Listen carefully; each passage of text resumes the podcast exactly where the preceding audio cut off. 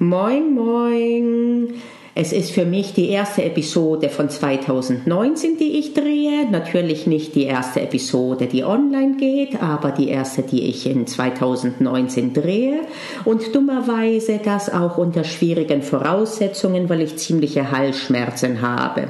Ich sage das für den Fall, dass meine Stimme etwas seltsam klingt oder ich vielleicht auch irgendwann im Laufe der Podcast-Folge einen Frosch im Hals haben sollte.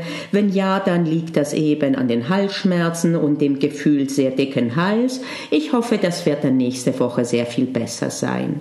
Packen wir es also an, Begleitumstände sind wie sie sind, wir machen einfach das Beste draus. Ich bin Panayota Lakis von Jura-Examen Stressfrei. Hier erfährst du das, was du immer schon wissen wolltest oder solltest rund um dein Jura-Examen. Lass uns gemeinsam auf eine kleine Reise gehen, die du garantiert auch schon mal gemacht hast. Zumindest habe ich sie oft gemacht und die meisten, die ich kenne, auch. Und zwar ist die Vorbereitung auf die Reise lernen, lernen, lernen, wochenlang, monatelang, äh, jahrelang unter Umständen. Und äh, manchmal auch gezielt lernen auf eine konkrete Klausur. Und dann kommt irgendwann die Klausur. Und dann drehst du den Sachverhalt um und das erste, was du denkst, ist, oh shit. Und äh, dann äh, purzeln deine Gedanken und einerseits denkst du, oh, ich weiß nicht, was die wollen. Und andererseits äh, äh, feuern die Synapsen wie ein Feuerwerk. Und du denkst, ob es wohl das ist oder das. Oder wie war das, da war doch ein Problem.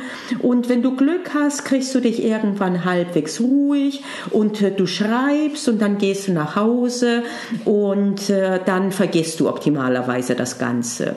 Und dann kommt die Klausur Klausurbesprechung und die Klausurrückgabe und äh, bei der Rückgabe erst, wenn die zuerst sein sollte, äh, was ich übrigens äh, früher nie gemacht habe, weil dann der Fokus derart in der Note war, dass man mir danach kaum zugehört hat bei der Besprechung. Aber sagen wir mal, du hast die Klausur zuerst gekriegt und da bist du erstmal ziemlich enttäuscht über die Note. Das geht ja noch, aber jetzt kommt's noch dicker. So richtig frustriert frustriert bist du dann, wenn du die Klausurbesprechung hörst, denn auf einmal merkst du, Mensch, Mann, das wusste ich, das wusste ich, das hätte ich auch gewusst. Und äh, dann kommt wirklich diese Frage, ja, warum habe ich es da aber nicht geschrieben? Und das ist sehr, sehr, sehr viel frustrierender, als einfach äh, sagen zu müssen, okay, das habe ich nicht gewusst. Denn wenn du etwas nicht gewusst hattest, dann denkst du, okay, wenn ich dann öfter und äh, länger lerne, und also mehr Wissen habe, dann wird es nächstes Mal anders ausgehen. Wenn du aber eigentlich, und dieses eigentlich setze ich äh, in Klammern, wir werden gleich sehen warum, wenn du eigentlich äh, wusstest, was es ist, aber es trotzdem nicht geschrieben hast, dann ist die Situation weitaus schwieriger und frustrierender, denn das kann dir jederzeit wieder passieren und den meisten passiert es auch immer und immer wieder. Das ist aber etwas, das sollte dir nach Möglichkeit nie wieder passieren und äh, es ist möglich, das zu verhindern und äh, dazu werde ich heute mal sprechen. Dazu musst du aber zuallererst verstehen, dass die Aussage Wissen ist Macht so nicht zutrifft. Wissen ist keine Macht und Wissen allein bringt dir auch keine gute Note. Denn wenn dir beim Beispiel vorhin etwas aufgefallen ist, dann war es ja genau die Tatsache, dass du etwas gewusst hattest, aber eben nicht zu Papier gebracht hast. Du hast es in dem Sinne gewusst, dass du es erkannt hast, als du die Lösung gehört hast. Du hast es aber nicht geschrieben. Dein Wissen also, das du hattest, das, das du wusstest in deinem Kopf, das hat dir keine Macht gegeben und auch keine gute Note beschert. Wir tun in der Ausbildung oft so, als gäbe es einen objektiven Betrachter. Wir stellen Sachverhalte, da steht drin nicht nur was passiert ist, sondern auch was jemand bezweckt hatte, was er, was er gedacht hat, was er vorhatte.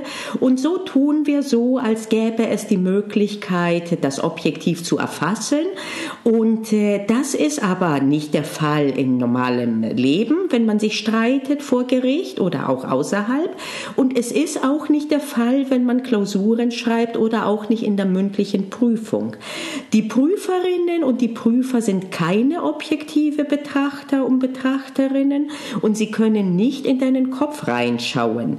Was du für Wissen in deinem Kopf drin hast, das ist ihnen herzlich egal.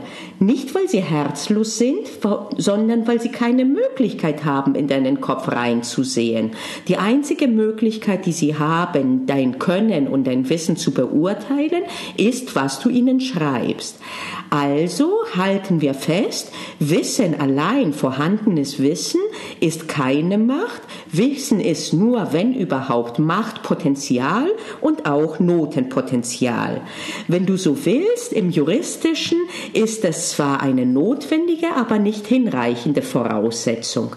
Und selbst eine notwendige ist es nicht immer. Dazu werde ich gleich kommen. Noch sind wir bei der Beobachtung, dass das Wissen alleine nicht ausreicht. Es ist das, was ich passives Wissen nenne, und zwar, dass du etwas erkennst, wenn du es liest. Und das bringt dir, wie gesagt, nichts. Nur das Wissen, das du in der Prüfung abrufen kannst, nur das kann dir Punkte geben.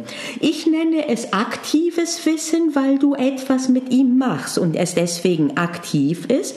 Ich habe auch früher, bevor es den Podcast gab, hierzu auch einen Blogbeitrag geschrieben. Äh, ich werde in den Show Notes auf jeden Fall darauf verlinken.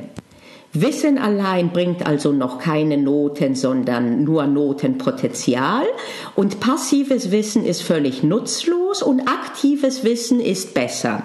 Aber selbst aktives Wissen reicht alleine nicht unbedingt aus. Und jetzt wirst du vielleicht äh, direkt denken, na, jetzt driftet sie aber völlig ab.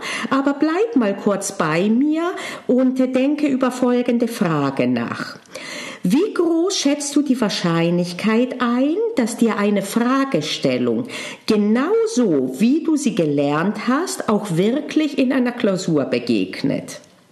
Und ich kann dir aus meiner Erfahrung als Prüferin und Korrektorin und auch in der Vorbereitung und in der Besprechung von Examensklausuren, die ich selbst nicht korrigiert hatte, Folgendes verraten. Diese Wahrscheinlichkeit ist extrem gering.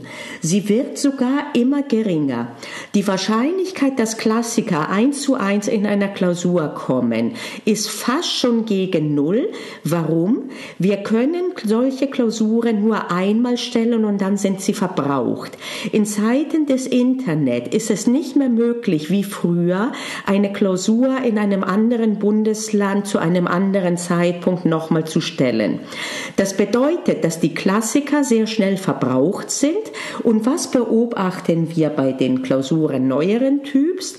Dass sie immer mehr kompliziert sind in dieser Hinsicht, dass man Bausteine neu ordnen muss und neu argumentieren muss. Und sehr oft und immer wieder werden sogar Klausuren gestellt, wo von Anfang an selbst der, die Aufgabenstellerin oder der Aufgabensteller keine fertige Lösung hat, die nur die alleine richtige ist, sondern wo die Lösungen davon durchdrungen sind, dass ständig steht, auch andere Ansicht vertretbar, kann man auch anders sehen, kann man auch anders sehen, es kommt auf die Argumentation an.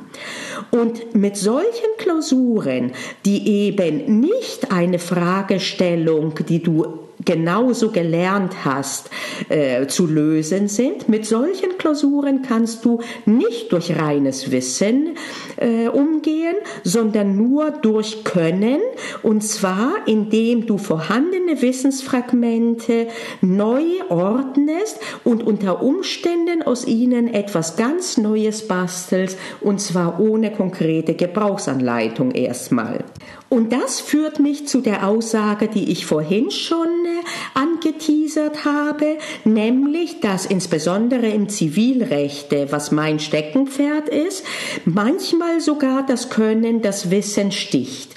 Du kannst durch gute Systemverständnis äh, Klausuren lösen, auch wenn du die letzten BGH-Entscheidungen nicht kennst und äh, du kannst fast jede Klausur nicht nur bestehen, sondern sogar mit einer ziemlich guten Note bestehen.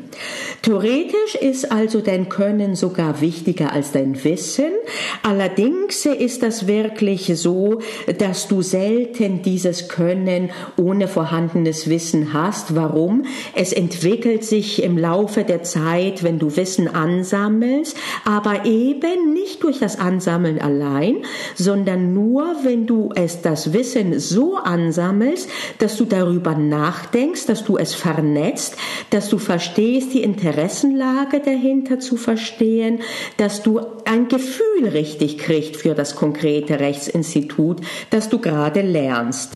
Und wenn du das so machst über eine längere Zeit, dann hast du irgendwann den Optimalzustand, nämlich dass du sowohl Können als auch aktives Wissen kombinierst.